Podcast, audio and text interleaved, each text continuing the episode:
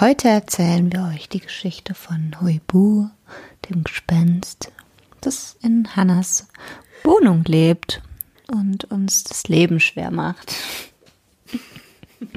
Kommst du ans Mikrofon, Huibu? Hui. Buh.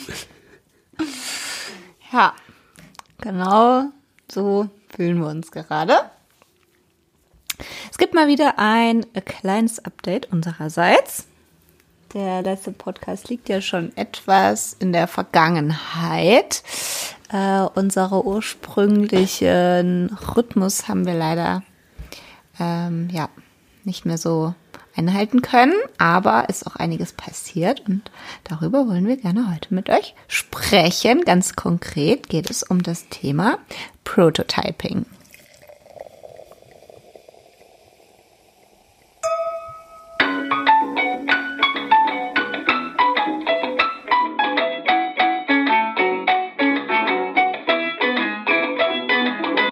Herzlich willkommen zu Gründungsgeflüster, dem Podcast zweier Jungunternehmerinnen, die im September 2021 das Startup Pavaho gegründet haben und nun live aus dem aufregenden Unternehmerinnenalltag berichten. Der Unterschied ist, wir sind eben noch nicht erfolgreich und sprechen rückblickend über gekonnte Schachzüge. Nein, wir stecken mittendrin und du bist live dabei. Du kannst dich also inspirieren lassen, Learnings mitnehmen oder es besser machen. Aber vor allem erfährst du aus erster Hand, ob und wenn ja, wie wir es geschafft haben, ein solides Unternehmen aus dem Studium heraus aufzubauen. Wir sind Hanna und Lena und heißen dich auf unserem Raumschiff willkommen. Okay, ähm, ja, wir dachten, wir sprechen heute mal über das Thema Prototyping. Wir selber sind nämlich gerade genau in dieser Phase, in der wir unser erstes wirklich eigentlich eigen, eigenes Produkt entwickeln. Einen äh, Futterdummy für Hunde. Und äh, Lena kam ja nochmal kurz, kurzer Rückblick mit der Idee ähm, 2019 auf mich zu und äh, hat mir ja quasi das Problem, was sie äh, tagtäglich im Hundebesitzerinnenalltag erlebt, erläutert. Und das klang alles, alles ganz logisch. Und dann haben wir uns selber dran gesetzt und ein bisschen was gemacht, sind dann aber stagniert, weil wir mit unserer, ähm, mit unserem Medien- und Kommunikationsstudium nicht wirklich die Fähigkeiten mitbringen, um ähm, ja ein Produkt zu entwickeln, was so umfangreich und anspruchsvoll ist äh, durch die Kombination zwischen ähm, Hund, also Tier und Mensch und Essen. Und haben uns dann eben ein bisschen ja äh, daran versucht, sind aber nicht weitergekommen und äh, jetzt aber haben wir eine Produktdesignerin mit dabei und ähm, ja, sind gerade in den Vorbereitungen dazu, das Produkt dann auch wirklich in die erste Kleinserie zu geben. Also es ist super spannend und ja, durch diese komplette Neuartigkeit des Produktes, ähm, also nicht nur im Design, sondern auch vom Material her. Es ist eine komplett neue Fertigungslinie, die wir hochziehen. Ähm, es soll nachhaltig sein, auch für unsere Fertigungspartner ein neues Gebiet. Und somit, ähm, ja, stehen wir gerade vor einem komplett neuen Weg, den wir gehen und würden den eben gerne dokumentieren, weil wir jetzt in den letzten Monaten schon super viel gelernt und erfahren haben und ähm, glauben, dass es sehr hilfreich sein kann und auf jeden Fall halt teilenswert, dass wir unsere Eindrücke einfach in diesem Podcast festhalten. Korrekt? Korrekt. Na dann, sag du mal was. Also wir hatten ja schon mal über ja so eine Art Prototyping gesprochen im Sinne von, ähm, ich glaube, wir hatten eine Folge Minimal Viable Product. Das waren die Produkte, die wir zuvor gelauncht hatten, also die personalisierten Produkte und dürfen das Ganze jetzt quasi nochmal machen mit einem Produkt, das eben ein bisschen aufwendiger ist, wie es die Hanna schon gesagt hat und äh, dass wir auch nicht ganz, wo wir nicht alleine drin stecken, sondern seit Februar diesen Jahres äh, Lea an unserer Seite haben, die wir bestimmt das ein oder andere Mal schon in diesem Podcast erwähnt haben. Und ja, sie hat unsere Ansprüche an das Produkt geschafft, in ein, in ein Design zu packen. Also, dass es äh, dass das Trainingszubehör aus lebensmittelechten Materialien zum Beispiel hergestellt wird, dass es möglichst nachhaltig ist, hochwertig, funktional und dann auch noch bezahlbar. Hat unter anderem auch mit dem Design zu tun, denn nicht alle Materialien, wie wir lernen durften, die sich dafür eignen, ähm, allgemein eignen sich zum Beispiel nicht in in diesem Design. Also da muss alles spielt irgendwie zusammen und ähm, ja, das, das durften wir auf jeden Fall in den letzten Monaten lernen, dass das gar nicht so einfach ist, denn damals waren wir sehr einfach drauf und dachten, wir nähen Feuerwehrschlauch zusammen oder ein Gummiboot und das ist es gewesen. Dann dachten wir, okay, das kann es nicht gewesen sein. Dann ähm, wir brauchen ein anderes Design und selbst mit diesem tollen neuen Design ist es auch gar nicht so einfach, das tatsächlich in Serie zu produzieren. Richtig. Letzte Woche kam Lena nämlich quietschvergnügt ähm, um die Ecke und hat gesagt, wir haben jetzt endlich auch Angebote bekommen von der kleinen Serie. Und ich sag mal so, 800 Euro für ein Futterdummy ist dann doch auch mal eine Ansage. Vielleicht können wir noch mal ganz kurz erklären, was überhaupt dieses Projekt Futterdummy bedeutet und was ein Futterdummy ist. Also, in einem gewöhnlichen Futterdummy wird Futter für den Hund im während des Spaziergangs quasi transportiert. Das heißt, in dieses Federmäppchen, was mit einem Reiß- oder Klettverschluss Reißverschluss äh, verschlossen wird, äh, kommt Futter rein. Das heißt Trockenfutter, bei Lena war es auch Nassfutter. Und äh, dann kann man sich das so vorstellen, dass eure Eltern euch früher euer Frühstücksbrot, eure Kekse, euer Obst äh, mit in euer Federkästchen reingetan hätten und ihr hättet das dann in der Pause gesnackt. Also der einzige Unterschied zum Tier ist, dass ihr das nicht in den Mund nehmt, sondern dass ihr nur das, was drin ist, gegessen hättet. Der Hund speichert es von außen auch nochmal voll.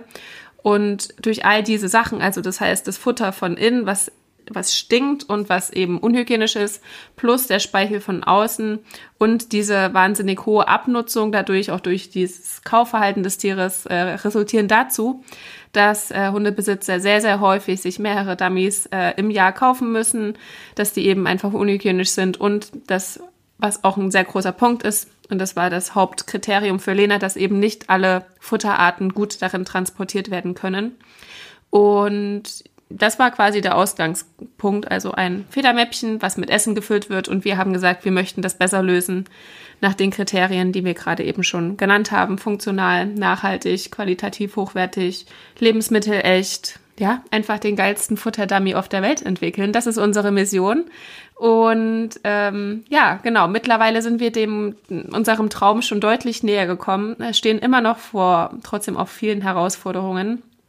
Ähm, ich weiß gar nicht, wie viele Dummies hatten wir mittlerweile im 3D-Drucker, wie, wie viele Versionen? Ähm, sechs oder sieben? Ja. Oh, nee, wenn wir die allerersten mit dazu zählen, vielleicht so zehn. Ja, ich glaube so zehn. Und da war wirklich jeder anders. Also jetzt nicht, wir haben zehnmal den gleichen gedruckt, sondern zehn verschiedene ähm, Modelle, die sich am Ende zwar ähnlich sehen, aber wo immer noch mal ein bisschen was geschliffen wurde. Ja, da hatten wir das Glück, dass wir ähm, da im Freundes- und Bekanntenkreis und auch hier im regionalen Umfeld Möglichkeit hatten, eben 3D-Drucker zu nutzen. Ähm, was natürlich wichtig ist, dass man seine Produktidee so schnell es geht wirklich in ein haptisches Produkt umsetzt, um dann halt es wirklich von der Größe, vom, von der Form, von ja, einfach von allem einfach dann wirklich meine Hand halten zu können und das, ähm, ja, 3D-Drucker können ja quasi wirklich alles äh, drucken und äh, das haben wir zum Glück auch dann relativ schnell gemacht und ähm, es ist aber echt verrückt, wie viele verschiedene Versionen es braucht, denn halt jedes kleine kleine Änderung braucht quasi wieder einen neuen Druck und ähm, ich glaube unsere Drucker, dadurch, dass unser Produkt aus ähm, zwei Teilen quasi besteht, wie lang hat ein Teil gedruckt? Über 24 Stunden, oder? Hm, teilweise ja. Manche gingen dann auch schneller auf, also schneller zwölf Stunden. Aber ja, die meisten musste man auf jeden Fall zwei Tage eigentlich einplanen. Ähm, vor allem, weil wenn der Drucker fertig ist, dann heißt es ja nicht, dass die Person, die am Drucker steht, sofort das neue Modell anschmeißen kann. Also teilweise, wenn er dann halt in der Nacht fertig wird oder so, dann kannst du ja nicht sofort wieder den Drucker starten. Das heißt, das Ganze verzögert sich dann einfach. Ähm, ja, war auf jeden Fall nichts mit, äh, können wir mal in zwei Stunden neuen Prototypen in der Hand halten. Genau, und ich glaube, was für uns echt rückwirkend betrachtet auch ein, ein wahnsinniger Möglichmacher überhaupt war, dass wir halt irgendwie es geschafft haben, Menschen zu treffen und wir haben mit so vielen Menschen zusammengearbeitet, gesprochen und äh, durch all diese einzelnen ähm, Unterstützungen sind wir jetzt so weit mit dem Dummy, dass wir wirklich sagen, wir haben eine, eine so sehr solide Basis.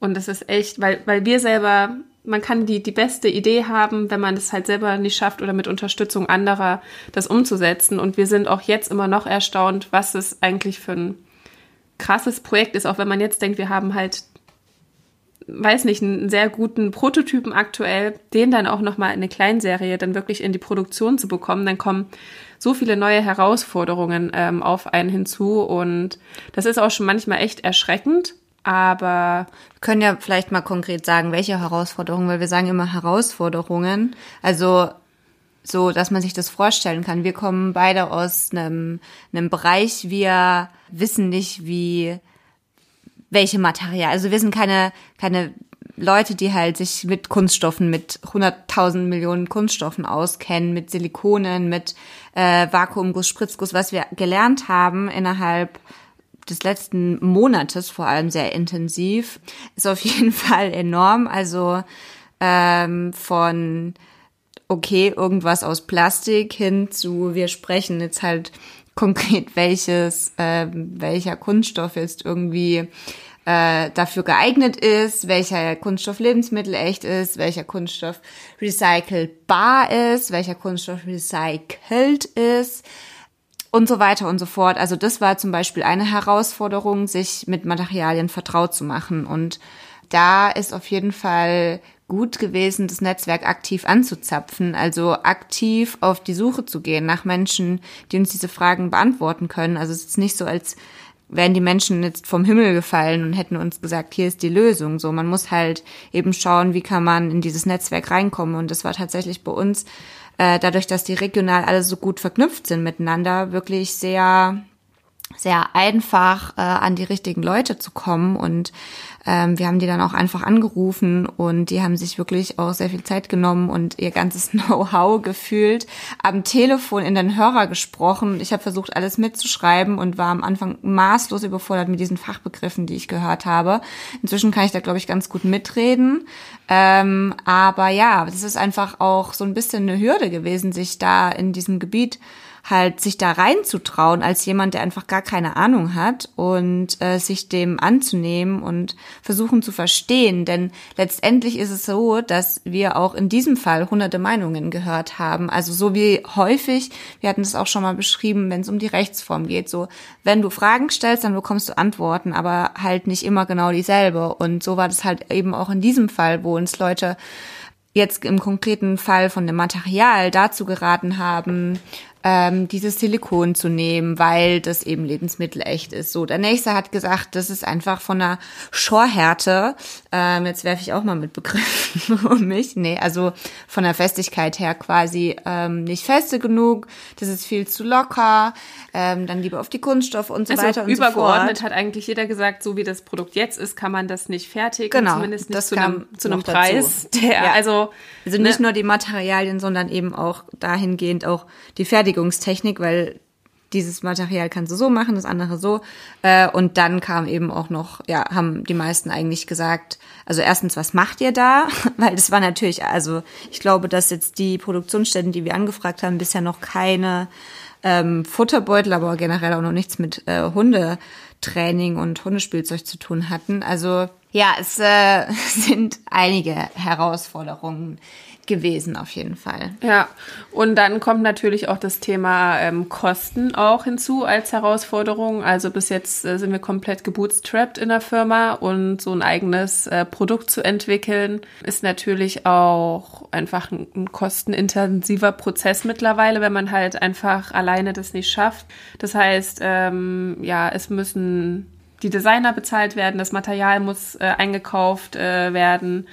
Ähm, es müssen möglicherweise, das ist jetzt auch gerade noch ein Thema, was bei uns offen ist, ähm, Gebrauchsmuster, Patente natürlich bezahlt werden. Ähm, das alles in der Vorproduktion, ne? das heißt die ganzen verschiedenen Prototypen auch. Äh, jeder einzelne Prototyp kostet natürlich irgendwie Geld und Zeit. Und das ist echt nicht zu unterschätzen. was da auch an, an Finanzen in der Prototypenphase auf einen zukommt, zumindest in unserem Fall. Aber natürlich darf man auch da einfach nicht sparen, weil am Ende ist es ja halt einfach der Baustein für das Endprodukt.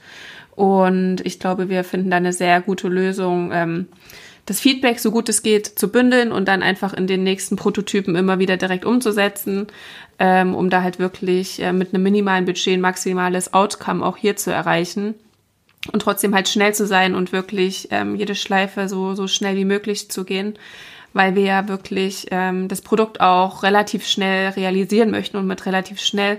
Es gibt ja Produkte, die, die, was man hört, die brauchen drei Jahre Entwicklungszeit und so weiter. Das kommt natürlich auch immer auf die Komplexität und ähm, allgemein auf den, den Markt und die Saison an und überhaupt, wie schnell das halt gehen kann, wie, wie breit ist der Markt dafür, äh, wie viel, wie lange ist eine Testphase und wir aber möchten das halt einfach so, so schnell es geht machen, ähm, einfach weil ja, wenn wir sagen, wir haben das Produkt soweit vorbereitet, spricht von uns aus nichts dagegen, das wirklich auf den Markt zu werfen, äh, weil die ersten Tests, und das können wir auch sagen, Status quo, ähm, die haben wir erfolgreich gemeistert. Äh, wir waren bei, bei Hundeschulen, ähm, ich weiß jetzt gar nicht, ob ich jetzt viel vorwegnehme äh, vom, vom, vom Leitfaden, aber das ist natürlich das Allerwichtigste, dass man halt die Prototypen dann auch schnell testet. Darum geht's ja beim, also auch hauptsächlich in dieser Phase schnell was zu produzieren, einen ersten Prototyp in den Test zu geben, Feedback einzuholen und direkt den nächsten zu machen. Und genau so haben wir das ja auch gemacht. Ja. Nachdem wir auch beide oder zumindest eine von uns den Dummy einmal im Gesicht hatte. Tja, jetzt können wir mal raten, wer ihn abbekommen hat. Ähm, ja, haben wir das auch an Hunden ausgetestet, wie sie das finden, also wenn das im Gesicht landet nicht ins Gesicht geschleudert.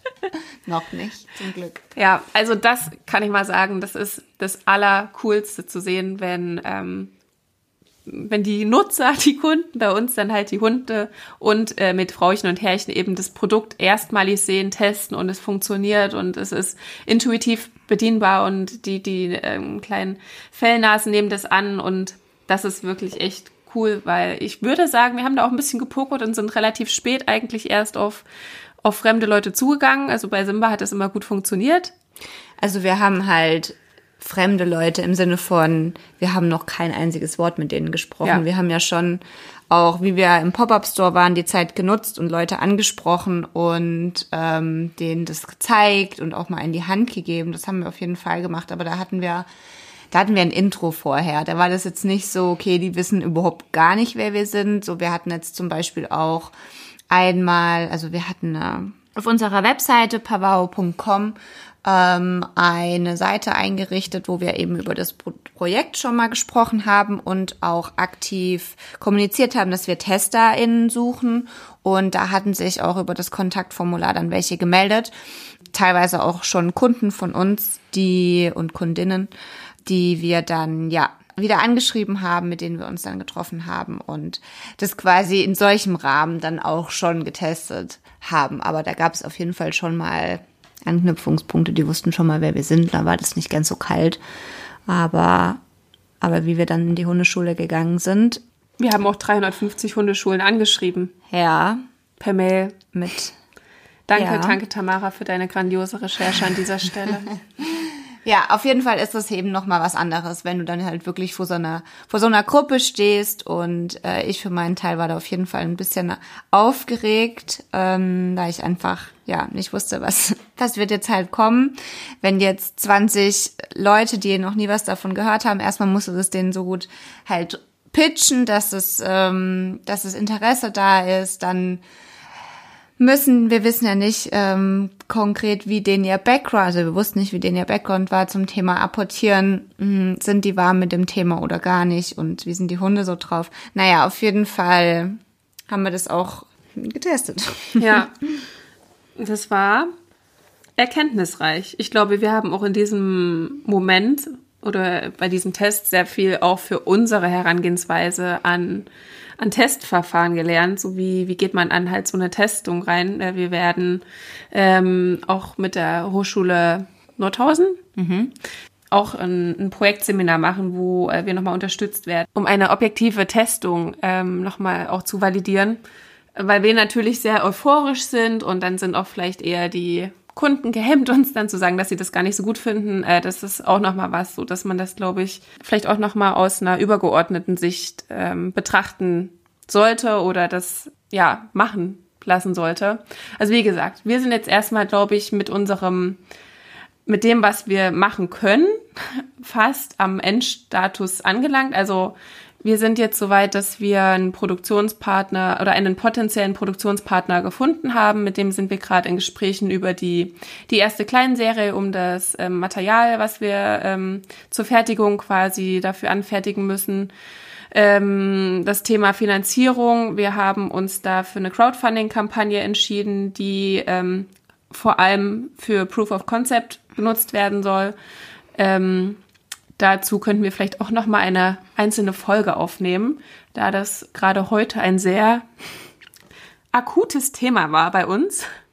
Ähm, aber Crowdfunding an sich eine, eine krasse Sache auch. Ähm, ja, wo wir auch schon viel zu erlebt haben. Vielleicht kann man da auch noch mal ergänzen, dass das Thema Prototyping die eine Sache ist und äh, heutzutage mithilfe von äh, 3D-Druckern wirklich wahnsinnig schnell umgesetzt werden kann. Es gibt da auch, ihr könnt euch je nachdem, wo ihr euch befindet, auch mal umschauen ähm, bezüglich Institutionen, staatlich geförderten Institutionen, die beispielsweise 3D-Druck kostenfrei anbieten. Also wir können ja mal sagen, dass wir auch mit der Lichtwerkstatt in Jena zum Beispiel in Kontakt getreten sind und die haben uns auch unterstützt bei dem 3D-Druck. Also man muss jetzt sich nicht einen 3D-Drucker kaufen und ins eigene Wohnzimmer stellen. Es gibt auf jeden Fall auch Leute, die euch dahingehend auch erstmal kostenfrei unterstützen können. Genau, müsst ihr, müsst ihr einfach mal schauen, was bei euch so in der Nähe vielleicht ist oder an eurer Universität anfragen. Ähm, die haben also zumindest bei uns äh, auch 3D-Drucker rumstehen. Und genau, aber dann den Schritt zu schaffen, das ist dann auch nochmal eben eine Herausforderung von dem 3D-Drucker in, in Serie zu gehen, weil wir, also der 3D-Drucker kann alles, also gefühlt, ne? Also kann natürlich jetzt auch nicht alles, alles, aber eigentlich kann er sehr viel. Und in unserem Fall kann aber die Fertigung für, also die ähm, letztendlich finale Fertigung nicht alles, was der 3D-Drucker kann. So und ähm, das war auf jeden Fall auch noch mal ein Learning, das wir mitgenommen haben, dass man eben auch sofort, also im, im Hinblick auf die finale Produktion, schon mal mit Leuten auch während der Prototyping-Phase in Kontakt, in Kontakt treten sollte und äh, herausfinden, wie wäre das denn überhaupt möglich zu, zu fertigen später, final und äh, um den Pro Sprung zu schaffen von der Prototyping-Phase in die ich produziere jetzt ein Produkt, das marktreif ist. Das war auch nochmal spannend. Ähm, und auch da hört man verschiedene Meinungen und verschiedene Ansichten. Und deswegen ist es einfach gar nicht schlecht in dieser Phase, wenn man noch nicht warm ist auf diesem Gebiet, ähm, sich möglichst viele Informationen ranzuholen und auch selber nah dabei zu bleiben, um einschätzen zu können, ja, macht das jetzt eben Sinn, was der Gegenüber mir erzählt oder halt nicht. Also da haben wir viel dazu gelernt, da hat äh, unsere Produktdesignerin auch noch mal viel dazu gelernt und ich glaube, du hast ein, ein halbes Bachelorstudium in den letzten zwei Monaten gemacht, wenn es um Thema ähm, Design, Materialien und Konstruktion geht. Also wenn ihr Beratung braucht bezüglich äh, Kunststoffen oder Silikonen, dann könnt ihr euch äh, sehr gerne an uns melden über Instagram. Schreibt uns einfach bei Gründungsgeflüster. Ähm, gar kein Problem. Es ist einfach man muss es einfach aber es wagen. Ist machbar. Haben wir, wir haben es aber so lange auch vor uns hergeschoben, weil es halt einfach so ja. fremd war und so angsteinflößend auch. Und dann trifft man halt ähm, auf diese Experten und das sind halt wirklich Experten und dann muss man halt erstmal diese Fachsprache eintauchen können und ähm, das ist halt ganz wichtig, dass die auch nicht das Ruder übernehmen, weil am Ende muss man halt immer noch auch einfach, also am, am Ende muss man selber immer einfach noch am besten wissen und sehen, was, was ist das Produkt, was braucht das Produkt und was ist zwar vielleicht von der Fertigung leichter für den Produktionspartner, der nimmt aber dadurch irgendwas weg, was das Produkt auf jeden Fall braucht oder was der gar nicht sieht. Deswegen ist, bin ich dir super dankbar, Lena, dass du dich dieser Herausforderung gestellt hast und dass du das so krass meisterst und ähm, wirklich echt einen kompetenten Überblick und dahinterher bist, weil das ist auch was, dann rennt man jetzt den Leuten hinterher, jeder hat was anderes, jeder braucht eine andere Datei, dann mit der Produktdesignerin. Also das ist wirklich echt ein, ein Riesen hin und her, gerade wenn man es irgendwie schnell haben möchte oder ja, wenn da Abhängigkeiten sind, das, das zieht sich. Aber ich glaube, das übergeordnet, eins der wichtigsten Dinge ist einfach, dass man halt dauerhaft einfach transparent kommuniziert und das machen wir auch wirklich sehr, sehr ehrlich mit unseren Produktionspartnern, was was brauchen wir, was können wir bieten, was ist unsere Vision. Und ich glaube auch deswegen, vom Gefühl her fühlt es sich gut an, auf diese Menschen zu treffen. Kann natürlich auch sein, dass, dass wir bei denen auch nicht wirklich landen, aber dass man halt wirklich an jeder Ecke immer über das Projekt spricht, vor allem halt, wenn es wirklich so konkret ist und man Feedback braucht. Es gibt, das ist verrückt, wie oft irgendwelche Menschen dazustoßen in, in so ein Projekt und dann halt sagen, an dieser Stelle, da kenne ich jemanden und am Ende hilft man sich ja gegenseitig gerne und ich glaube, dass es, äh, man muss es halt einfach starten, diesen Kommunikationsprozess. Ja, und am Ende hat man, ähm, ist auch nicht schlecht, viele Meinungen zu haben. Also im Gegenteil, je mehr Meinungen man hat, natürlich braucht man, verwirrt einen das vielleicht einmal, aber letzten Endes ist es die Vielfalt an Meinungen, die am Ende, ähm, die in dieser Phase, in der wir gerade sind, ein cooles Produkt daraus macht, weil ähm, hat man jetzt zum Beispiel nur die Produktionsseite oder wenn, wenn wir uns angucken, wir hatten auch jemanden ja kennengelernt, der nochmal mit uns auch in die Entwicklung gegangen ist und auch nochmal Prototypen erstellt hat, ähm, auch im, im Vakuumguss zum Beispiel, also jetzt nicht nur im 3D-Druck, sondern auch im Vakuumguss, der auch nochmal eine andere Ansicht hat. Und so wie du das jetzt sagst, ähm, vielleicht Sachen gestrichen hat, weil das einfacher ist für die ähm, für die Produktion, aber natürlich auch nochmal Informationen mit reinbringt, die uns jetzt gefehlt haben. Und am Ende ähm, am Ende kommt halt ein Produkt raus, das erstens machbar ist, aber das auch noch unseren Ansprüchen entspricht, weil wenn, also das fand ich jetzt, finde find ich, ist auch eine Herangehensweise. So man, wir sind halt nicht vom Fach, aber wir wissen, was unser Produkt können muss. Also wir fangen quasi am, am Ziel an und also machen das Ganze halt rückwirkend und also quasi in die andere Richtung, weil wir wissen, was wir haben wollen, wir wissen, was dieses Teil können muss. Und nur weil vielleicht der Erste sagt, das funktioniert so nicht, weil er das vielleicht noch nie gemacht hat, heißt es ja nicht, dass es auf jeden Fall nicht machbar ist. Und wenn man immer klar dabei bleibt, und ich finde, das hat auch die Lea immer richtig gut gemacht, zu sagen, okay, hört zu, ähm, das sind unsere Parameter, die müssen wir erfüllen und darunter geht quasi nicht. Und ähm, dann, dann kann man in, in Summe mit den verschiedenen Meinungen gucken, was ist machbar. Und am Ende klappt's ja doch. Also obwohl so viele gesagt haben, mh, hm, also so geht's nicht, also Vakuum geht nicht, also Spritzguss geht nicht, also 3D-Druck ist zu teuer. Trotzdem sind wir jetzt wo gelandet? An einer, an einer Stelle, wo uns gesagt wurde, doch, das geht. Man muss es vielleicht ein bisschen ähm, anders machen. Also man, man muss einfach umdenken, äh, weil es jetzt keine klassische Spritzgussform bei uns zum Beispiel ist.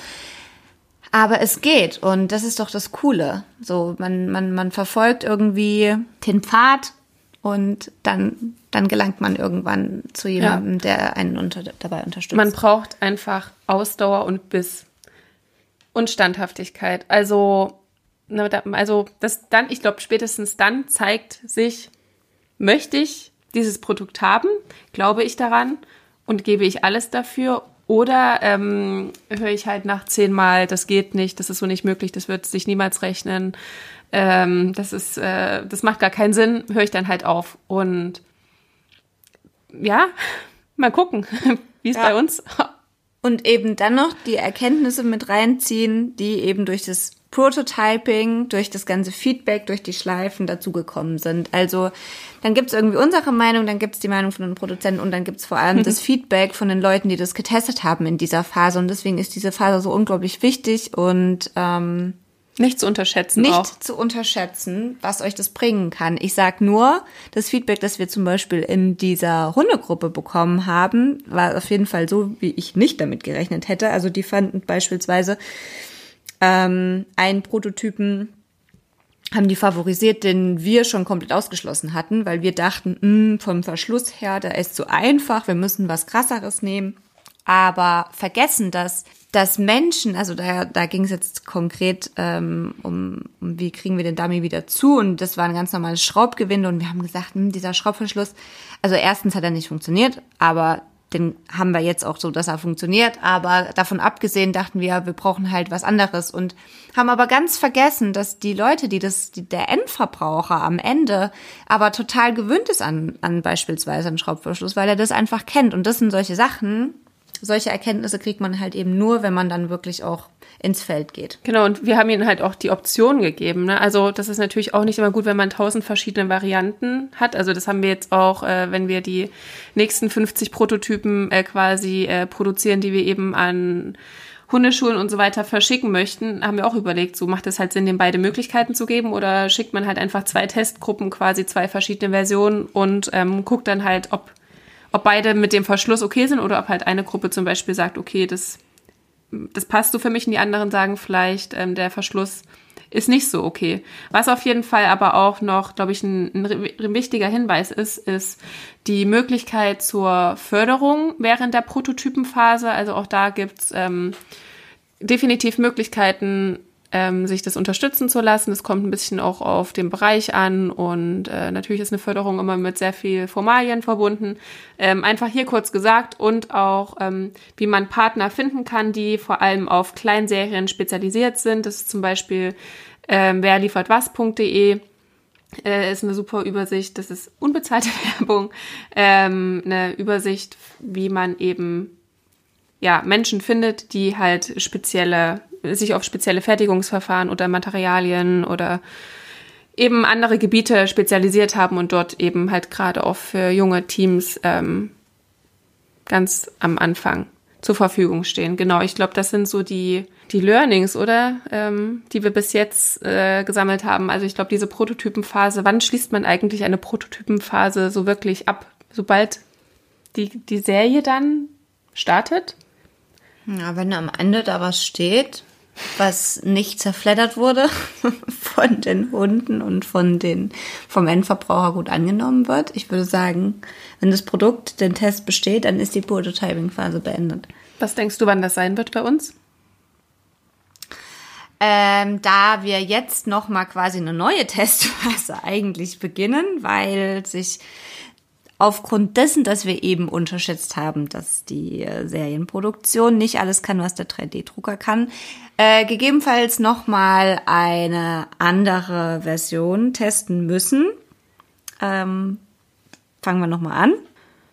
Am kann ja auch sein, morgen. Kann ja auch sein, dass das Erkenntnis der neuen, dass das Erkenntnis der neuen Prototypen ist, das funktioniert so nicht. Dann fängt man eben wieder von vorne ja. an. Also ja. es gibt Besten Schleifen sind wir bald fertig. Es gibt ähm, Schleifen und es kann auch Endlosschleifen geben, bis zu einem gewissen Grad natürlich. Ne? Also ähm, ich glaube, man kann immer optimieren und verbessern und so weiter. Und wir haben auch jetzt schon Upgrades für die Dummy-Version 2.0. Also ich glaube, das ist vielleicht auch noch was, was man einfach immer im Hinterkopf haben muss. Wir haben uns jetzt dazu entschieden, die Basic-Version quasi als erste Version auf den Markt zu werfen um einfach wirklich ein verlässliches Produkt äh, im, im Markt zu etablieren und dann eben das Produkt äh, mit verschiedenen äh, Optionen und Möglichkeiten der besseren oder erweiterten Nutzbarkeit quasi auszustatten. Genau. Ja, was aber dieser ähm, diese Version die erste theoretisch auch schon könnte. Das wäre ist zum Beispiel auch Wenn was. das klappt was halt wichtig ist für die finale Produktion, also auch mit den Produktionspartnern haben wir dann darüber gesprochen, was könnten Updates sein, so dass man jetzt nicht, weil eine Spritzgussform, äh, großes Learning, äh, Spoiler, die ist arschteuer. Und sowas möchte man natürlich auch nicht doppelt und dreifach machen. Und ähm, dass jetzt in unserem Fall diese Form beispielsweise die Updates schon mit drinne hat. Also wir greifen nicht darauf zurück am Anfang, aber wir müssen keine neue Form machen, um diese Updates zu integrieren. So. Ja, aber naja, es kommt natürlich immer auf den Einzelfall drauf an. Ich glaube, da muss, ja, das Wichtigste ist einfach drüber zu sprechen, sich ein Netzwerk zu holen äh, mit den fehlenden Leuten und in, ins Gespräch kommen. Wir hatten ja am Anfang, hatten wir ja schon gesagt, dieses Schlauchboot uns gekauft und dann selber was zusammengenäht. Was war eigentlich, also unsere Idee dahinter? Hatten wir dann auch gedacht, wir wir machen, also wir nähen, also wir machen dann auch diese Fertigung selber. Ja. Also es war ganz pragmatisch. Wir haben geguckt, was hat diese Materialeigenschaften und wie müsste das von der Form sein. Und das finde ich auch ganz beeindruckend, jetzt diesen Dummy zu sehen. Und er ist so, ich würde sagen, natürlich. Er macht so Sinn in seiner Form, in seiner Funktion, dann halt eben durch die Nutzung. Aber der ist so, so einfach auch. Und dann sehe ich, ich gucke mir den an und denke so, ja, okay, war ja endlich gar kein Problem. Also leuchtet voll ein, das Produkt. Und das, glaube ich, ist auch echt gut, dass es halt am Ende so ist. Aber die Jetzt wir einzelnen. Schritte bis dahin sind bombastisch. Ja, wir sind ja noch nicht am Ende. Nein. Aber Ganz bald. Ja, nur um euch mal einen kleinen Einblick zu geben, wo wir gerade so stehen und ähm, wie wir jetzt an, an diese Phase des Prototypings rangegangen sind. Und Ich schätze, wir haben Ende Januar den finalen, finalen Prototypen. Mein Ui. Tipp. das ist mir zu spät. Ich finde es auch spät, aber das ist mein Tipp. Mein Tipp ist, dass wir es auf jeden Fall dieses Jahr noch schaffen. Und wir schreiben das Jahr 2021. Okay. Na dann, leg dich mal ins Zeug, Ich, ich bin gerade nicht an der Reihe. sondern ich? Nee, Lea. Ach so. Liebe Grüße gehen raus. ja, ein Zusammenspiel aus, äh, aus vielen Komponenten und Vielen großartigen Menschen, die uns bei diesem Projekt unterstützen.